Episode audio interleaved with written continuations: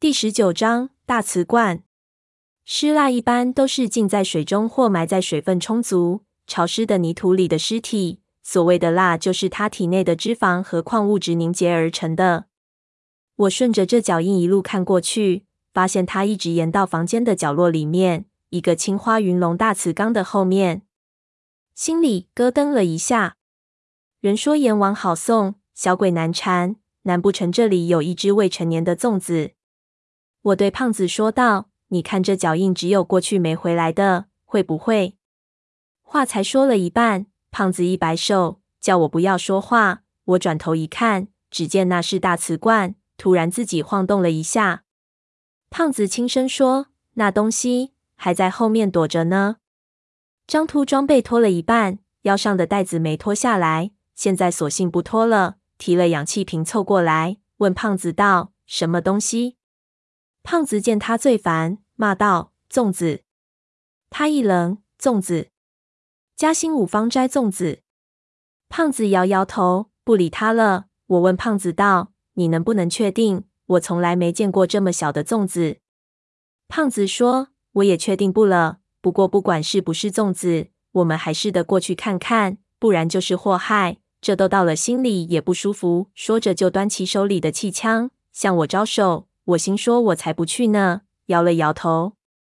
胖子叹了口气，只好招呼张秃过来。张秃第一次进斗，兴奋异常，马上就学着胖子的样子走了过去。两个人呈包抄之势，向那青花大瓷罐走过去。我虽然害怕，但是也不能在女人面前表现得太过窝囊，也装着样子跟在张秃子后面，小心地探头看着。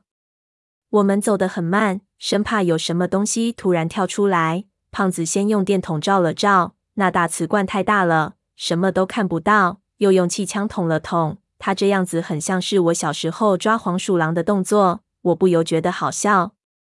他捅了五六下，听着似乎后面没什么东西，才壮起胆子走过去，一看就啧了一声，骂道：“他妈的，只有一个空的木头箱子，害我瞎紧张。”我们也跟了过去。我一看，是一只只有小提琴盒子大小的双凤雕婴儿棺。那棺材盖已经被打开，放在一边了，里面的白色棺底还保存得很好，但是尸体已经不见。难怪胖子会以为这只是口箱子。我说道：“这不是箱子，这是一种棺材。”胖子一下子还不相信，但是他马上领悟，问道：“你是说，这就是那只小粽子的棺材？”我点点头，又仔细看了看。发现棺身上被打了几个洞，有一道黑色的痕迹从洞里一直延伸到地上，看样子曾经有什么液体从这洞里流出来过。这情景好像爷爷的笔记上也曾经提到过。胖子用手电仔细的里里外外瞧了一遍，可惜的叹了口气，看这棺材的规格，就知道这小孩子身上肯定有不少好东西，可惜不知道尸体到哪里去了，不然压几下。说不定还能压出几颗珠子来。我点点头，夭折或者陪葬的孩子，棺材里的东西总是很多，而且大多数都带在身上。特别是陪葬童子的肚子里，经常有防腐珠，都是些价值连城的东西。我们几个人四处找了一下，想看看尸体到什么地方去了，可是前前后后都翻了一遍，连块渣都没有。看样子可能被那些盗墓者连着一块盗出去了。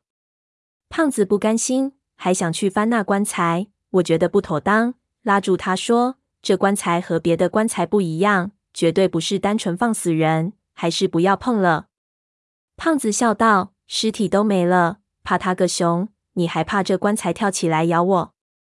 阿宁说道：“我们来这里的目的不是盗冥器出去，还是快点到主墓室去，别浪费时间，速战速决。”胖子自知理亏，也没办法。我们回去把潜水器械先整理好。胖子背起背包，突然看了看我，嘴巴动了动，欲言又止，好像有话想说，又有点不好意思说。我叹了口气，骂道：“你他妈的有话就说行不？什么事？”胖子说道：“你们说，那小粽子会不会爬到边上的大瓷罐里了？”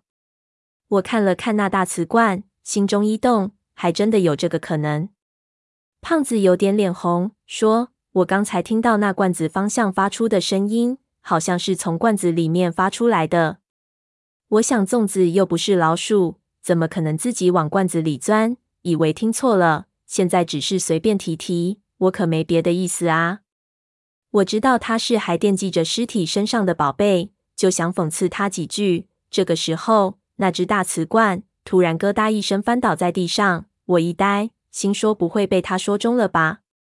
四个人全部都不说话，紧张的看着那罐子。那罐子先是在原地转了几个圈，然后竟然咕噜咕噜的向我们滚了过来。